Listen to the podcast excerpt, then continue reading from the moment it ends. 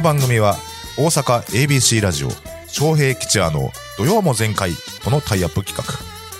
命知らずの異名を持つ関西テレビの元アナウンサー桑原翔平さんと俳優としても活躍中上方落語界注目の落語家桂吉也さんが朝日新聞ポッドキャストのトークに切り込みます。今週のテーマは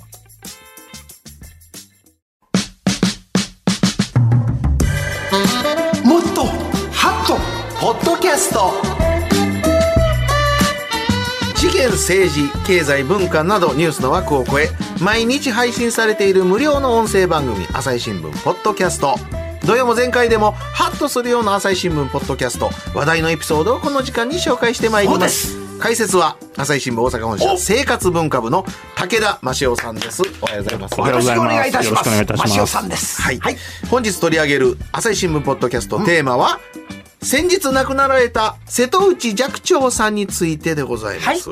武田さん、あの、寂聴さんは朝日新聞で連載されてましたけども、はい、どんなそうなんです連載やったんでしょうかえっ、と、残された日々というタイトルでして、そうでしたね。はい。それで2015年の6月から、はえー、一番最後に載ったのが、えー、先月10月14日、76回目でしたね。99歳でお亡くなりになるその寸前まで書いてあったんです。そうなんですよ。どんな頭脳してはるんやね。いや、それが、やっぱりすごいなと思うんですけど、あの、私も生活文化部にいますので、寂聴先生の原稿がファックスで、はあ、送られてくる。送られてくるんですけど、まあ私直接の担当ではないんですが、あ。の、担当のデスクから今日は先生の原稿が届くはずなのでよろしくお願いしますっていう、引き継ぎのメールなんか来たりしてですね、それで待ち構えてると原稿が出てくる。手書きの万年筆で書かれたような。まあで書き損じも少なかったので、これはもうすごいね最後までしっかりされてたんだなと。でもやっぱり我々と同じ時代でなそうやってなあんなな手書きでね。手書きで送ってくる、専用の原稿用紙、ね。万年筆。い。いや、あの、あの、亡くなられた後に、そのね、朝日新聞の担当されてた方がはい。書いてはりましたけど、自分は良かれと思って、あの、寂聴さんの書かれた原稿に、はい。直しやとか、はい。いろいろ言うてたら、あの、もう備え直さんでええと。まあお叱りを受けたって言ってましたね。そうそうそうそれでお詫びの手紙を書いたと。はいああそう直さないでとあの、もう、あなた、まず最初に読んでもらう読者をあなたやと思って書いてんねんから。うん。もっとその言葉に感動してもらいたい。うわそんなん普通のな作家がな朝日新聞読んだらな二度と注文けえへんだよ いやいやこれでは原稿ならないですよともっとお客さんに訴える文章を書かないと。いや、そまあ、そのね、担当の方は良かれと思って、瀬戸内、あの、寂聴さんとのこう対話のつもりで書いてたら、うん、あなたみたいにもういちいちいちいち直されたらもう、やる気なくなっちゃうわ。どんな精神状態頭の中持って若い方だったんですね。そうですね。あの、それは上原記者ですけど、あの、村上春樹のポッドキャストで、あの、ご案内していた上原君がはいはい担当でして、はい。あの、前回こちらでも取り上げて、前回じゃない、だいぶ前に取り上げましたけど、その時の上原君が担当で、あ上原さんではい。で、一番最初になんかやり取りした時に、お叱りを受けて、血の気が引いてお詫び状を書いて言ってましたけど。もう絶対雰囲気が合わないと、そんなもんいかれへんで、2回目からは。だからよっぽどこの上原さん言うのも可愛がられたといそうでしうか。ょうね。はい。なねえただ残念なことに、やっぱりこの2年間コロナ禍だったので、直接お会いできなかったということもあって、だからどうしても電話とかファックスだけのやり取りになってしまっていたっていうのはあったみたいなんですけどね。ど、どういう内容でしたかね？あの、れ連載の内容とか。あ、それはもう内容多岐にわたってるんですけど、それこそ日々の日常で起きた出来事とか、それこそ転んで顔を打ったら山賊みたいに腫れ上がったみたいな話も書かれてる。まあそれはユーモアたっぷりに書かれてるんですけど、それ以外にはこれまでお付き合いした文化人の方々のお話とか、それこそどなたかが亡くなった時にはやはり追悼文みたいなこともお寄せになってますし、はい。そういったいろんな内容をずっとお書きになっていました。えあまりにも今までの人生がドラマチックでね、もうどれをとっても、うわ、すごいな、普通の人でもなかなか経験できないようなことしてはったかいやらね、。でも本当にもう一環として反戦の活動されてましたし。それはそうですね。はい。うん。ほいで何、もう何年か前、だいぶお年やけど、ちょっと国会議員に、あの、政治にも文句ある言うて、国会の前まで行かれたりとか行って。安保法制の時ですね。それはもう病み上がりだというふうに聞いたんですけど。これだけは許せない。はい。それでもマイクを持ちに国会前のデモのところにいらして、えーまあ、その殺すのも殺されるのもよろしくないというようなお話をされたというふうに、あの、担当の岡田記者からは聞いてます。それ以外にもですね、はいえっ、と、1991年、これ湾岸戦争が起きた時ですけど、はいはいこれはまあその、武力攻撃に反対されて8日間でしたか、断食を。湾岸に、はいハンストやつねはいハンガーストライキそうですねされてますし、あと、2003年のイラク戦争の時は、朝日新聞にこれ、自費でですね、あの、反戦の全面広告を全面広告。そんなもん朝日で全面広告言ったら全国ネットやったら2000万するで、あれ。ほんまに。い具体的な値段まであやいや、ほんいまやねこれ。あある出版社が言うとったやん。ちょっと朝日新聞前、どれぐらいの値段なちょっと前の話してませんが。これ一面、翔平さん2000万しまんねん。ええ、あだやおろそかに破られへんな、言ってて。さあ、朝日新聞ポッドキャストで、本日配信されるのが、瀬戸内寂聴さんの人となりについてでございます。連載を担当していた記者の方々に、寂聴さんの素顔、そして反省への思いについて聞いております。90歳を超えてなお、世に伝えたかったことは何だったか。早速お聞きください。ニュースの現場からタイトルは、命ある限り書く。全うした残された日々。瀬戸内寂聴さんが伝えたかったこと。ナビゲーターは朝日新聞ポッドキャスト、岸上渡さん。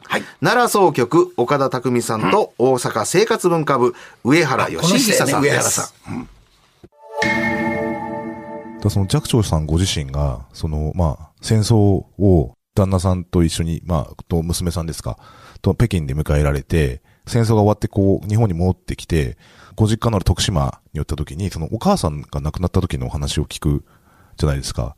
そのお母さんの亡くなり方っていうのが、こう、まあ、壮絶と言いますか、それ残された日々に書かれてるのを私も読んだんですけども、やっぱりあの戦争の話になると先生、そうですよね必ず防空壕ではい。焼け焼死しちゃう、はい。うん。でぎお父様もっていう話ではあるんですけども、はい。それはやっぱりこう必ずその話はされて、はい。その話を聞いたのはこう北京あの北京で終戦迎えられて、はいそれから引き上げて日本に来てで徳島に着いた時に一番最初にその話をお母さんがうん。防空壕で亡くなったとはい。いうのをそこで聞いたっていうことだったんですよね。うんうんうんもう僕たちにはもう想像できないんでね、ねあれなんですけども、うんやっぱりそういうことも、ね、あって、もちろんその戦争はやっぱり悪いことだって、もう戦争にいい戦争はない、うん。あのっていうことをずっとおっしゃってたんで。はい。もうすでにあの、ポッドキャスト配信されております。あ配信されてますか。はい。ニュースの現場から、命ある限りかく全うした残された日々、瀬戸内寂聴さんが伝えたかったこと。えー、翔平さんは寂聴さんとは何回かお会いしてるうちの番組は米朝首相がいる時も来られてません。そうですか。ん。なんかあったんやろね。来られなかったの知りません。はいいや、あのー私ね、多分ね、カバン持ちして、米朝首相が、えー、対談し合った時に、はい、はい、横にいた。僕はまあ言うたら横に立ってただけかもわかりませんけどね。だからテレビ局行くのは嫌やけど、そっち側から来てくれるんだったら いいことだったら言ったんちゃう？そうですかね。あとは、あの、もう最近ですけど、あの、若い秘書の女性の方とそうですね。一緒にいろいろね活動されて、ね。はい。はあ、え、 EXILE のライブを見に行って、なんか若い子に混じって旗振って、楽しい楽しい言うてね。すごい視点でね。好奇心旺盛でね。まあそうですね、好奇心旺盛だということは、先ほどのポッドキャストの中でも、確か話してました。今まで武田さんもいろんな人とね、はい。お会いになったと思いますけれど、ええ。この90代後半、99になってもなおかつ現役で、そして頭脳労働者で、はい。口も立つ、はいね。ずっともう90ぐらいになってから車椅子乗ってはったみたいですけれど、座ってはった。でも、こんなすごい頭の切れる人ってなかなかいらっしゃらないでしょうね。いや、90代より上で取材した人ってのはやっぱりもうちょっとか、記憶に残ってるけどほとんどないんじゃないかなと思います。から生涯現役という意味では本当にすごかったなとすごい人でしたね。ポッドキャストではどんなことを語られてるんですか？あ、そうですね。あの、やっぱり、その、一番最初にこの連載を始めた時の担当記者、岡田匠記者ですけれども、その彼はやっぱりあの、毎回ですね、法毎月法話があるんですね。8月と12月以外は。それも参加してたので、その時の法話の様子とかですね、お話しされてました。で、それこそ、あの、お子さんを亡くされたお母さんがですね、泣きながらにその法話の場で訴えてると、寂聴先生がその歩み寄って肩を抱いて、その愛する人は亡くなってもいつまでもそばにいるからっていうような声をかけたりっていうような、あのそういう様子をですね、あの実際に見た時の様子を語ったりしています。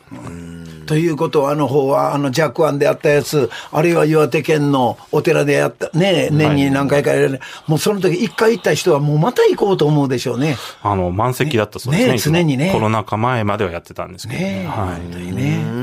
はい言っとくべきやった。そうやね。しもた。えー皆さんぜひ朝日新聞ポッドキャストニュースの現場から命あぎある限り書く全うした残された日々瀬戸内さん瀬戸内寂聴さんが伝えたかったことチェックしてみてください。聞き方は簡単です。お手持ちのスマホやパソコンから朝日新聞ポッドキャスト瀬戸内寂聴で検索するだけ。もしくは土曜も前回のツイッターで今日ご紹介したエピソードをリンクしておきますのでそちらからお聞きになることができます。さらに、私たちが喋った今日の放送内容を来週金曜日17時、朝日新聞ポッドキャストの中で配信する予定でございます。こちらもぜひチェックしてみてくだおさい。願いします。朝日新聞大阪本社生活文化部、武田真夫さんでした。ありがとうございました。ありがとうございましたありがとうございました。お聞きの皆さんもこのコーナーのご感想、取り上げてほしいテーマなどもお送りください。以上、もっとハット、ポッドキャストでした。昌平吉也の土曜も全開は毎週土曜午前10時から ABC ラジオ AM1008kHz FM93.3MHz で放送しています。インターネットラジオラジコでも検索してみてください。